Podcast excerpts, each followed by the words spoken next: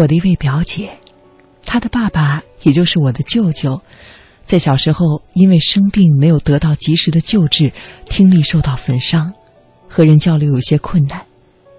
一家人和他交谈都要把声音提高好几个八度。表姐的妈妈在她很小的时候，就因为这个原因和我的舅舅离婚了。虽然法院把抚养权判给了他妈妈，但是他却不愿意抚养自己的女儿。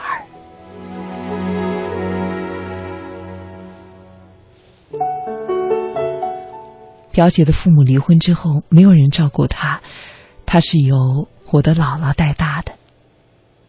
家里的长辈都觉得这个孩子很不幸，所以都对她照顾的事无巨细，为她一路安排好学校，毕业之后又帮她安排工作，调入了当地的企业部门。他的工作在我们当地已经是人人艳羡了，而且她也长得很漂亮。我们都希望她能够找到合适的结婚对象，组建自己的家庭，摆脱童年的不幸带给她的阴影。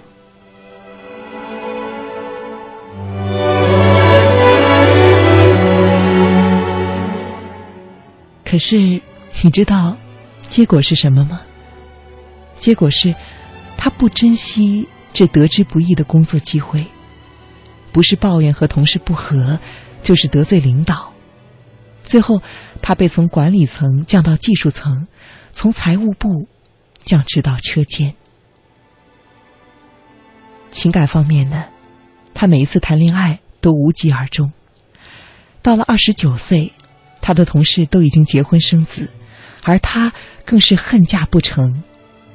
每一天，他都把怨气发在家人身上，抱怨没有一个美满的家庭，没有人尽到照顾他的义务。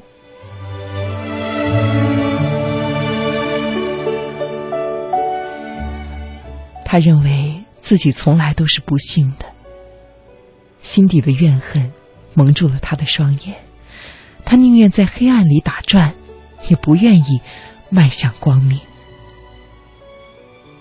我们往往会因为自己曾受遭遇苦难，而对自己心生同情。当有人愿意为我们付出的时候，我们要么不相信，要么就觉得他们应该任我们予取予求，以弥补我们的不幸。但是，我们这样子做，只是把我们的痛苦强加在别人的身上。也丝毫不能够改变我们的不幸。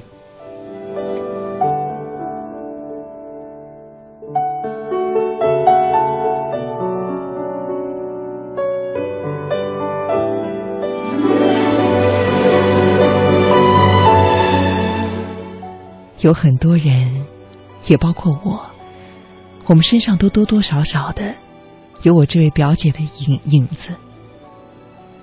在黑暗下，我们知道我们有多么的渴望阳光，但是在阴影下待久了，我们就没有勇气迈出那一步了。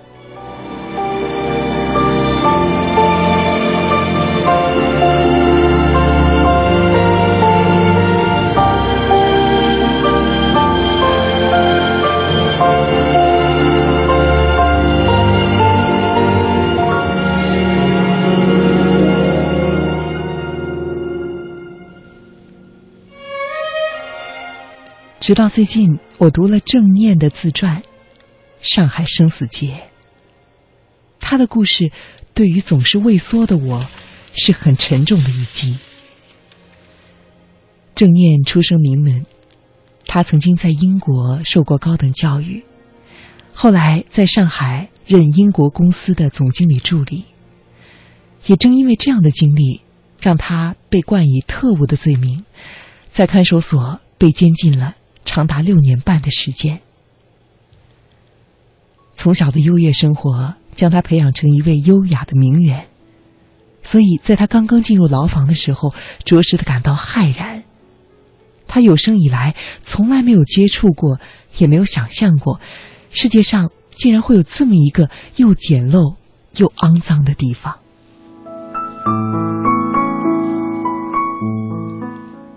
可是。其实在这样的环境下，他也没有自怨自艾。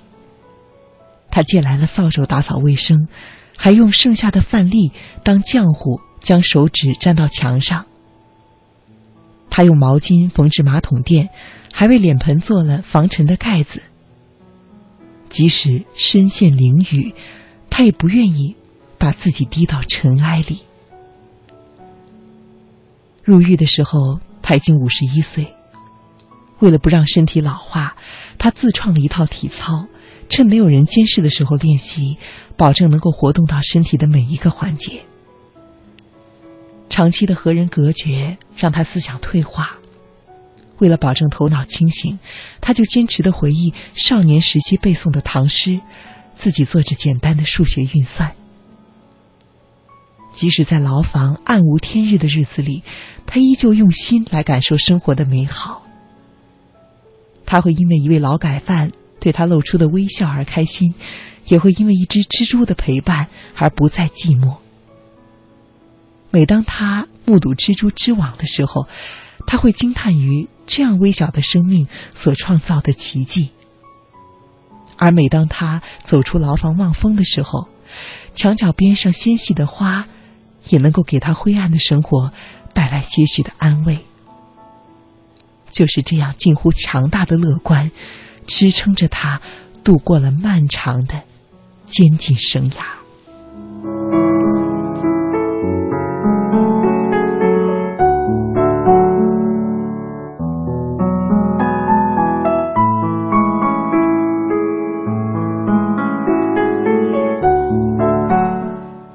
在他重新恢复自由之后，他又见到了当年的老朋友。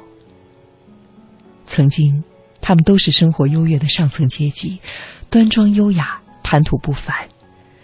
可是，在一同经历了巨大的不幸之后，生活的痛苦都在他们的脸上和身上留下了不可磨灭的沧桑。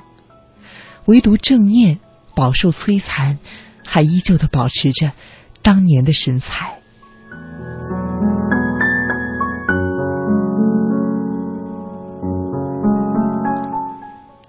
丈夫早逝，女儿遇害。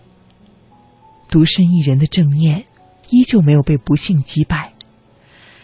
六十五岁时，她一个人远赴重洋，离开了这一片让她伤心的故土，去开始了新的生活。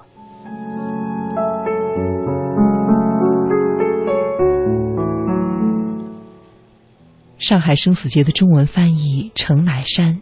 和已经七十四岁的郑念见面的时候，是这样描述她的：她是那样漂亮，特别是那一双眼睛。虽然历尽了风霜，可是目光依旧是那么的明亮、清澈和敏锐。与你那时的面容相比，我更爱你现在备受摧残的面容。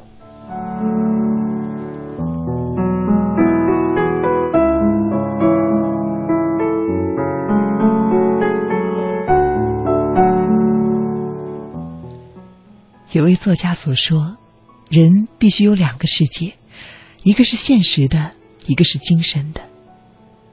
如果现实的世界令我们痛苦，那么我们就要从精神世界中获取安慰。这种安慰来自我们的内心。我们要用心去感受生活中美好的东西，不要沉溺于苦难而无法自拔。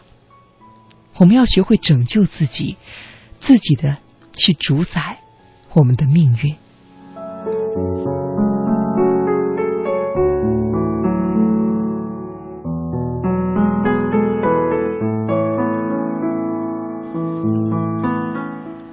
不幸带给你痛苦，但是没有人能够预料到不幸会什么时候降临，也没有人真正的会在痛苦中甘之如饴。但是既然不幸来了，你就伸手接着。不但要接着，还要有所得，这样子，才不会辜负你彻夜难眠的煎熬和无数次在暗夜里落下的泪。这是一段十分触动我的话。